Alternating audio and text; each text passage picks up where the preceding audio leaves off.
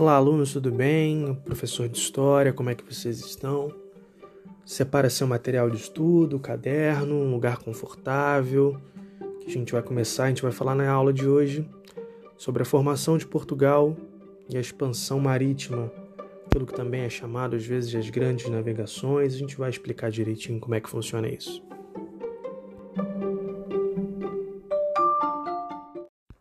Bom, vocês sabem que para tratar de história a gente precisa estabelecer algumas conexões, primeiro entender alguns pontos do contexto para a aula fazer sentido, senão fica uma coisa muito solta e a gente não vai para lugar nenhum. Então, se estamos falando do processo de formação do Estado de Portugal, que é o nosso ponto de partida da aula, a gente já lembra, lógico, eu peço que vocês imaginem a Península Ibérica, que é justamente aquele espaço geográfico que compõe Portugal e Espanha, mais a oeste, e na parte ocidental da Europa, que tem pleno acesso por, pelo Mar Atlântico. E é uma das características desse privilégio do que a gente vai chamar depois do pioneirismo português ali na frente. Mas, pois bem, essa região da Península Ibérica ela foi dominada durante mais de 800 anos pelos árabes muçulmanos, naquele processo de conquista logo após a morte do profeta Maomé, em que os islâmicos, durante o período da Idade Média, eles avançam por várias regiões, principalmente pelo norte da África, até chegar na Península Ibérica. Se vocês repararem, os países que estão ali no norte da África, eles têm influência muçulmana muito forte.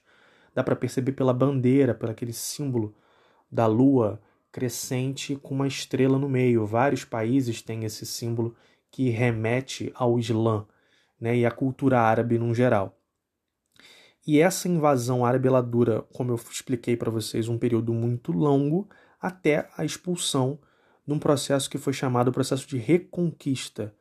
Reconquista justamente da religião cristã sobre os muçulmanos, expulsando os árabes da Península Ibérica e retomando o espaço para as casas, as dinastias que comandavam aquela região, em particular as casas de Portugal e da Espanha, que naquele momento era o reino de Castela.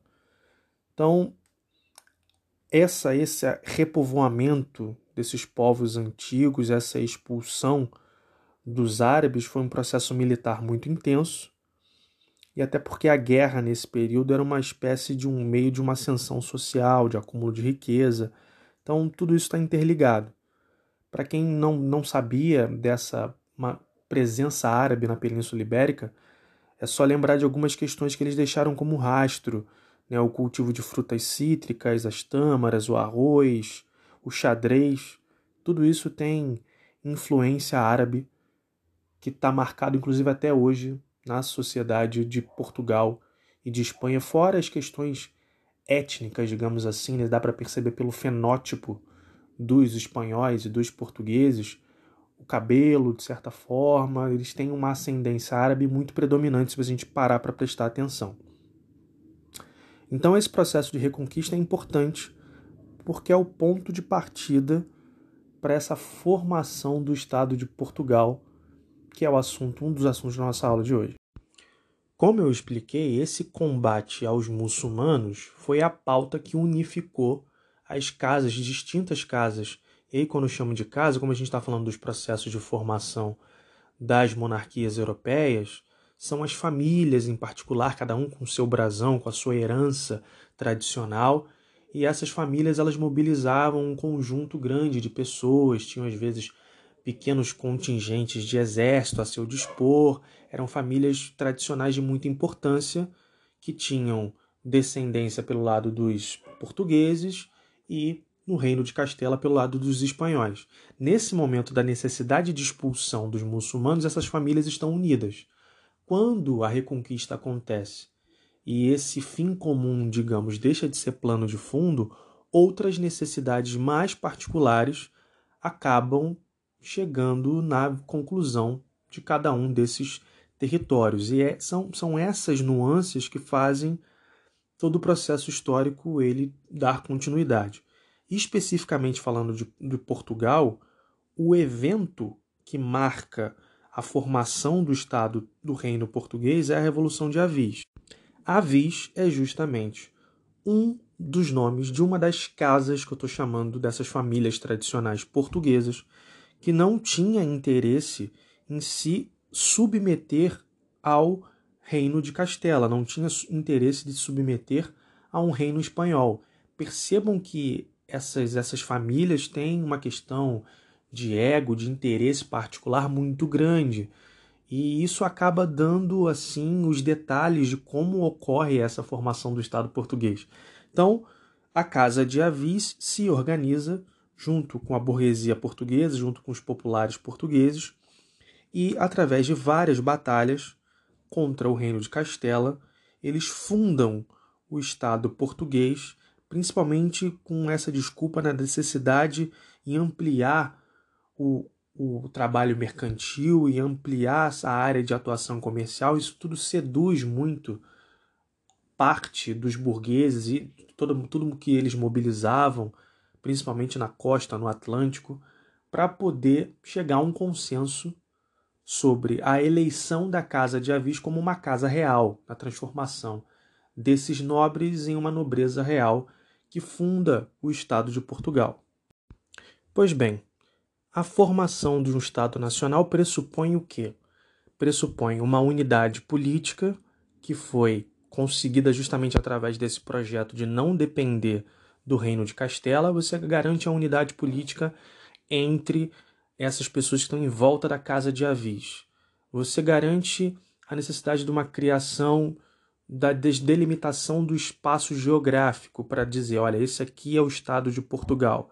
Está garantido também esse, esse processo por conta da função real. O rei, a partir daquele momento, é o protetor daquele espaço e dos seus súditos. Perfeito. E você tem, obviamente, a criação de uma moeda que nesse momento não é uma moeda específica, mas é a circulação de moeda, né? ou seja, o Estado, na função do rei, desenvolver as atividades mercantis daquele espaço, daquela região, favorecendo a classe dos mercadores, dos burgueses, a se lançar ao mar. Então, tudo isso contribui para aquilo que a gente chama de pioneirismo português, que foi um processo muito favorecido também pela liderança de Dom Henrique, o príncipe. Né? Obviamente, vocês lembram que a estrutura monárquica permite uma família real, então você tem o rei, você tem os filhos, você tem alguns parentes ligados ao rei, um tio, uma tia, no caso, um irmão, uma irmã, que geram outros familiares, e todos esses formam a família real. Um deles, o filho especificamente do rei nesse período, Dom Henrique, também conhecido como Dom Henrique o Navegador, que era o filho mais novo, ele contribuiu para reunir um conjunto de navegadores, cosmógrafos, cartógrafos, mercadores, né, pessoas com um senso de aventura muito grande. Ele reuniu essas pessoas até antes, o período antes, o, o início do século XV.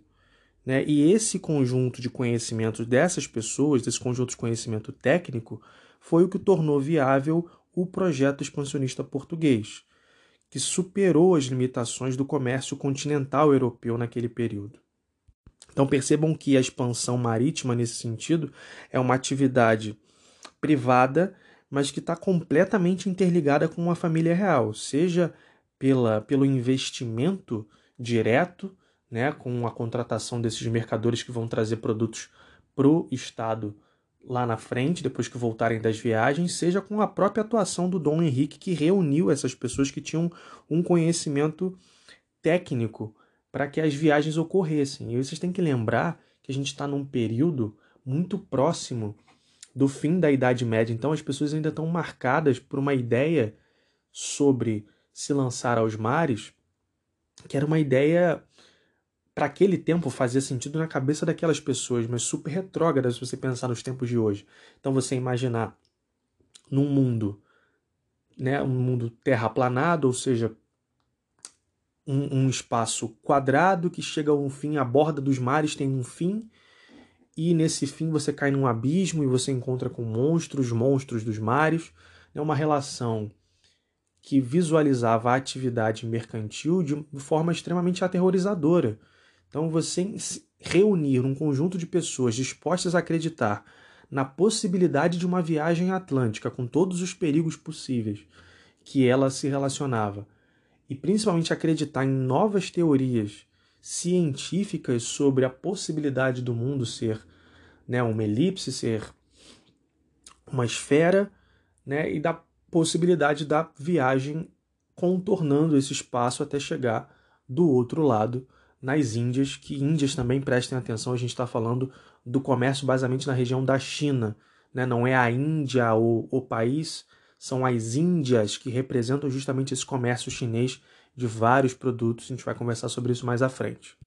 E em troca desse financiamento, a monarquia se reservava o direito de controlar qualquer conquista né, e distribuir essas terras e ter o monopólio desses ganhos. Ou seja, eu apoio essa sua viagem e tudo que você encontrar de lá para cá é nosso, né? Nosso, digo, do próprio Estado, é da família real portuguesa que vai passar a ter posse desses espaços geográficos novos que, porventura, você se deparar.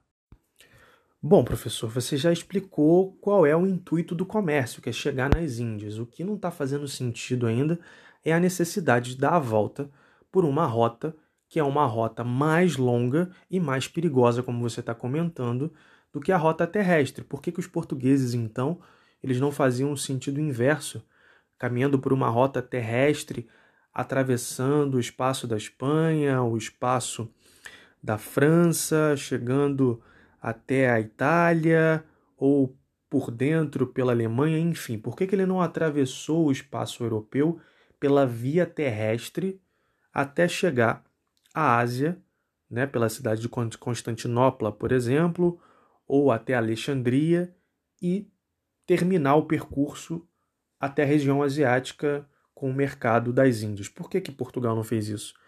Obviamente porque essas rotas elas tinham outros problemas, outros problemas e outras preocupações que fizeram com que os portugueses entendessem sobre a necessidade de uma rota atlântica. Basicamente, quais problemas? Se eles tentassem passar pela via exclusivamente terrestre, eles dariam de cara com os turco-otomanos, que naquele momento controlavam a passagem por Constantinopla. Para quem não sabe ali, se você pensar hoje a capital, se pensar hoje a Turquia né, e a cidade de Istambul, ela tem metade daquela cidade fica no território europeu, metade fica no território asiático, para quem conhece um pouco de geografia. Então, ela era a entrada oficial para a rota asiática, que era controlada por um grupo, esse grupo dos turco-otomanos, que obviamente exigiam taxas, faziam saques, ou seja, protegiam a rota para seu próprio interesse.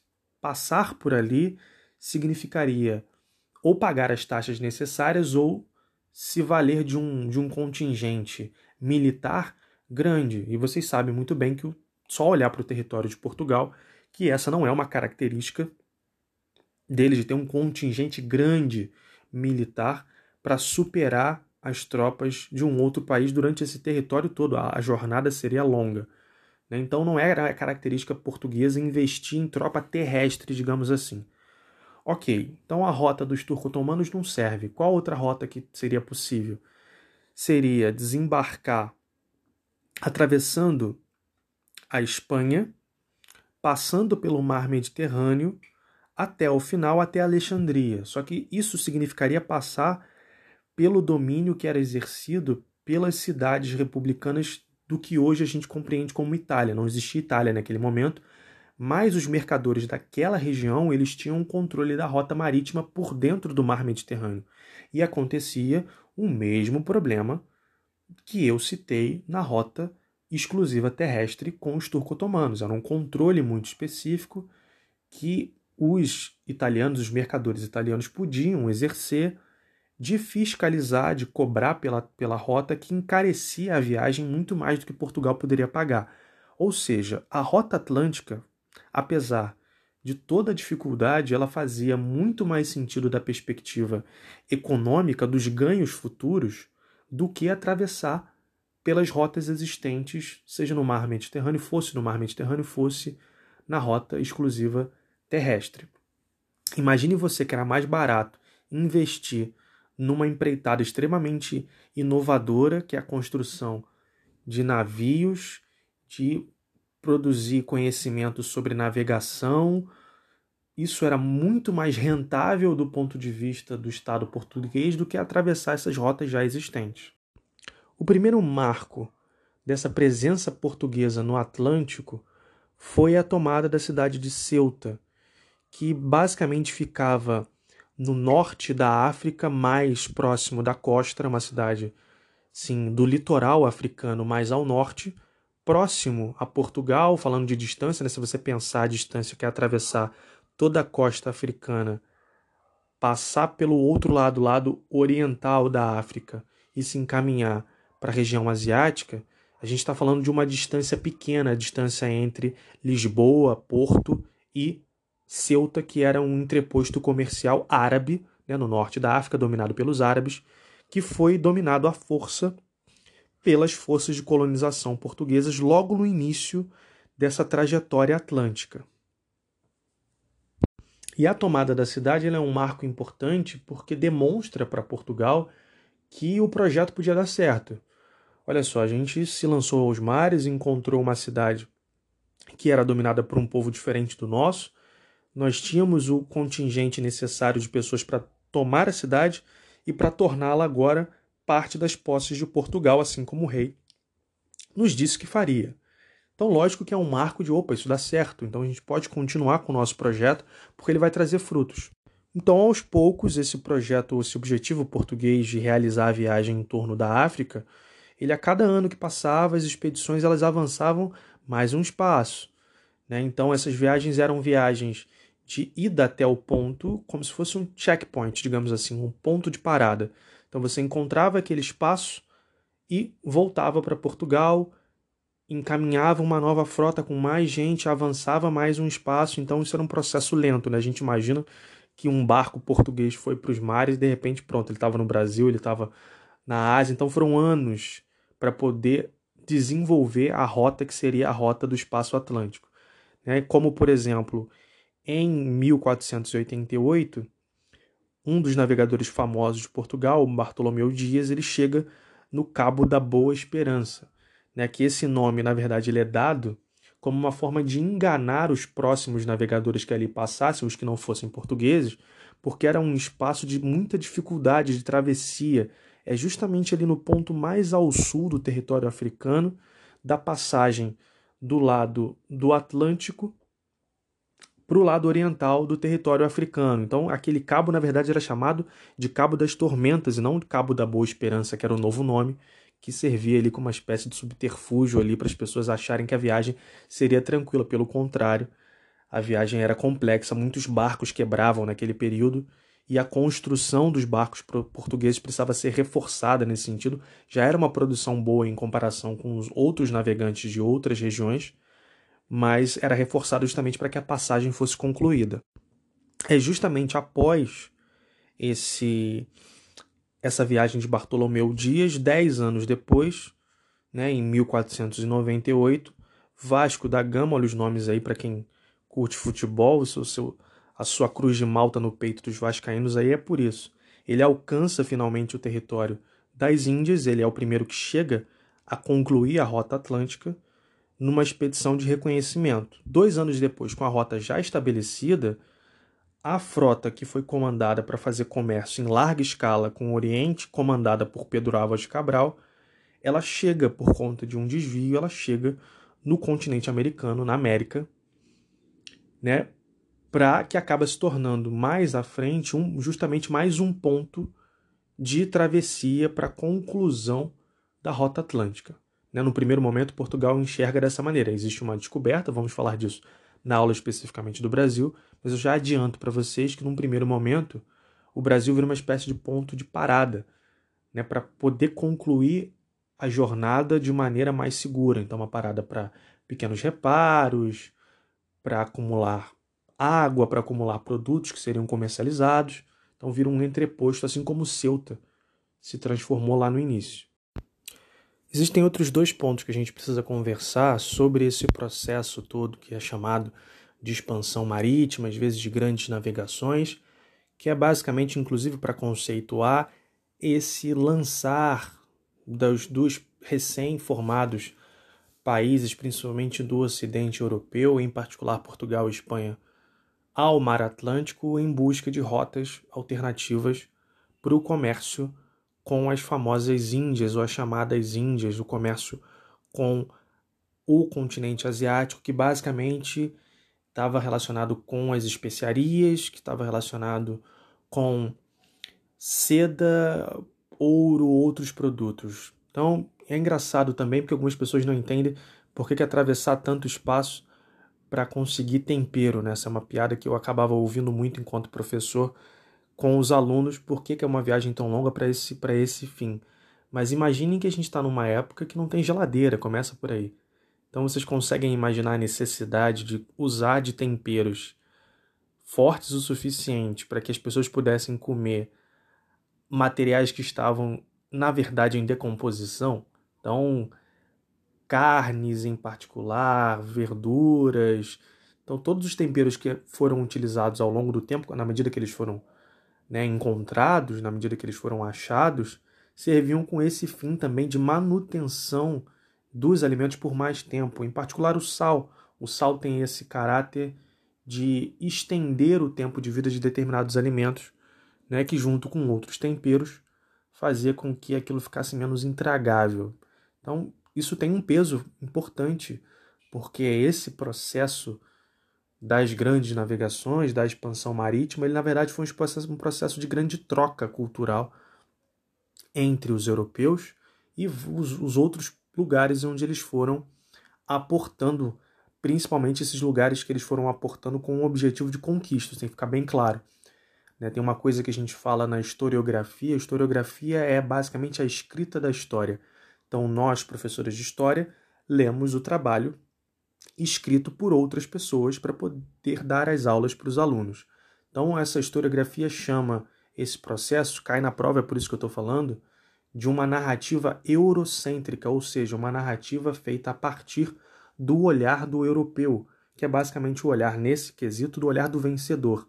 Então, todos esses processos que vão se estabelecendo e que a gente vai conversar mais à frente, mas eu já estou pontuando agora, os processos da escravidão na África, do contato com os indígenas na América, desse, dessa troca comercial com os asiáticos, isso tudo é feito essa narrativa muito forte, principalmente por essa visão eurocêntrica que desconsidera muitas das características desses novos povos em virtude de interesses que são basicamente interesses econômicos e estão pautados por uma falsa superioridade étnica desses povos europeus que se sentiam justamente acima dos outros povos. Então, o que vem mudando ao longo da historiografia e das aulas de história, consequentemente daquilo que vocês ouvem, e, consequentemente, no que cai na prova, é a inserção de mais características, mais trechos, mais histórias e mais narrativas desses povos subjugados, assim digamos, no momento que a gente trata dessa relação entre europeus e africanos, europeus e indígenas, europeus e asiáticos. Né? Então, prestem bem atenção nisso, porque isso cai na prova, cai na maneira com que é apresentado para vocês, avaliar essa relação entre os europeus e povos distintos. A outra característica que eu queria trazer nesse momento é a questão da participação missionária nesse espaço de navegações, espaço de se lançar ao mar. Então, os missionários, que eram basicamente é, membros do clero, eles se lançavam junto com os europeus no objetivo de levar a civilização cristã mais à frente, mais ao longo, né, e conseguir transformar novos povos, principalmente no momento mais à frente na história, com o processo de colonização do Brasil, a necessidade de colonizar também os índios, catequizando-os, né, no sentido de transformar eles na massa de pessoas cristãs devotas da religião cristã. Então, prestem atenção nisso também porque tratam-se muito desses assuntos, do acompanhamento dos missionários, do interesse, desse interesse evangélico, digamos assim, evangélico no sentido da evangelização, ok? De levar o evangelho para novos lugares. E que a igreja, nesse sentido, a igreja católica, acaba tendo um papel fundamental na articulação dessas novas relações. Né? Em alguns casos, inclusive, estando na posição de proteção dos índios, como aconteceu em alguns espaços aqui no Brasil, né? dessa relação exploratória, mas também participaram do processo como protagonistas, né? construindo engenhos no período da, das plantações, das grandes plantações de cana-de-açúcar no Brasil, eles possuíam escravos, então a igreja, na função desses missionários, ela acompanha a viagem, tem uma agenda própria e acaba fazendo parte desse processo também. Gravem isso. Por último, nós vamos falar aqui das navegações espanholas. Eu comentei com vocês que Portugal ele teve um trabalho pioneiro se aproveitou dessa formação muito recente do seu Estado Nacional para se lançar aos mares, desse conhecimento sobre as questões de cartografia, de ter estudado essa questão das rotas atlânticas. Imaginem vocês que a Espanha está numa situação agora, nesse momento, ainda pior. Qual, qual é a questão?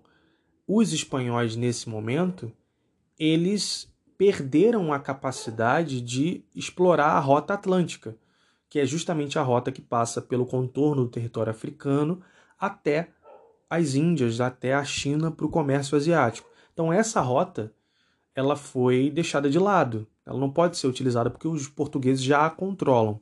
Então, como a Espanha teve um processo tardio em relação a Portugal de consolidação do seu estado monárquico, ela demora a se lançar ao projeto do Atlântico, ao projeto de chegar às Índias pelo mar. Então, nesse momento surge uma figura muito importante, que é a figura do navegador Cristóvão Colombo, que logo de cara é importante dizer que ele não era espanhol, ele era genovês, ou seja, praticamente de um lugar localizado na região das Ilhas Italianas, Gênova, correto? Mas isso é só um pequeno detalhe, é porque de vez em quando as pessoas confundem. Ele não era espanhol, simples assim. Mas ele era um navegador reconhecido entre os pares da época e teve uma ideia revolucionária para o período. Eu já expliquei para vocês que a concepção de mar e de espaço geográfico naquele período era muito retrógrada em relação à nossa. Então, muitas concepções no sentido de do terraplanismo, da terra que tem bordas ao, ao longo do final dos mares, dos monstros. Então imaginem vocês que alguém pensou na possibilidade desse espaço, na verdade, ser um espaço com uma esfera, a necessidade de dar a volta à Terra para chegar às Índias. Então, para a gente hoje em dia, obviamente que faz muito sentido, mas na época, provar isso era muito complexo. Então, Cristóvão tinha algumas alternativas para poder tentar convencer os reinos espanhóis sobre essa possibilidade de rota. Uma delas, inclusive, era visualizar os barcos ao horizonte. O tamanho dos barcos ele ia diminuindo e eles iam desaparecendo no horizonte como se fizessem uma curva, uma curva descendente, como se estivessem descendo. Essa foi uma das características que ele deu como alternativa, como argumentação, perdão, para os reinos de Castela, que nesse momento são os reinos de Espanha, para confiar na possibilidade de da existência de uma rota alternativa para as Índias. Então ele parte no ano de 1492, já com as rotas portuguesas estabelecidas, ele parte com um contingente pequeno, três caravelas, com esse objetivo de atingir as Índias com uma rota que contornava o globo. Certo? Então ele chega no continente americano pensando num primeiro momento ter alcançado as Índias. Inclusive, ele basicamente acaba morrendo acreditando nisso. Só anos depois que foi desfeito esse engano, quando se confirmou tratar de um novo continente. A essa altura, tanto portugueses e espanhóis espalhados pelo Atlântico, eles detinham o um monopólio dessas expedições oceânicas, disso que a gente está chamando de expansão marítima. Né? E aí, obviamente, outras nações, a partir do século seguinte, que é o século XVI, especialmente a França e a Inglaterra, começam a se lançar para tentar competir com tudo isso que Portugal e Espanha, nesse momento, já ao longo do século XVI, já tinha conquistado, que era basicamente descobrir, entre aspas, descobrimento sempre aspas, porque essa terra já existia e já era povoada, mas esse trabalho de se lançar ao mar e encontrar terras que para os europeus eram terras novas. Então França e Inglaterra nesse momento buscam um quantitativo maior de colônias, eles não tinham, buscam aumentar as suas posses coloniais através do trabalho atlântico, através de se lançar aos mares. Então, para a gente finalizar a aula em relação a essas navegações espanholas, é importante a gente pensar que Portugal e Espanha acabam por demonstrar para o resto da Europa essa possibilidade viável de rotas marítimas, rotas atlânticas e a rota que a Espanha logo depois vai desenvolver justamente da passagem atravessando o globo pelo território americano.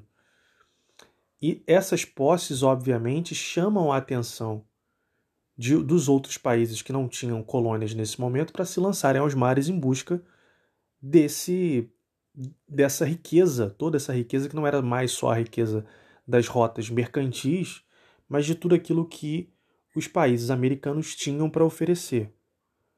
Logicamente que isso gerou um conjunto de disputas muito intenso, a cidade do Rio de Janeiro, por exemplo, ela é fundada primeiro pelos franceses, que chamam a cidade do Rio de França Antártica, percebam vocês. E que só depois de uma batalha que envolveu inclusive a presença dos índios, o que mais à frente, inclusive, gerou a, a criação da cidade de Niterói já naquele momento, né, com um dos líderes, que foi o Araribóia, que ao lado dos portugueses venceu os franceses em conjunto com outras tribos, o que demarcou a segunda fundação do Rio, que foi uma fundação portuguesa, essa definitiva, a cidade de São Sebastião do Rio de Janeiro. Então, percebam vocês que toda essa questão da expansão marítima ela não se restringe à atuação de Portugal e Espanha. Mais à frente, por exemplo, o Brasil, bem mais à frente, mas o Brasil passa por um longo período de ocupação holandesa no norte, na região Nordeste, perdão.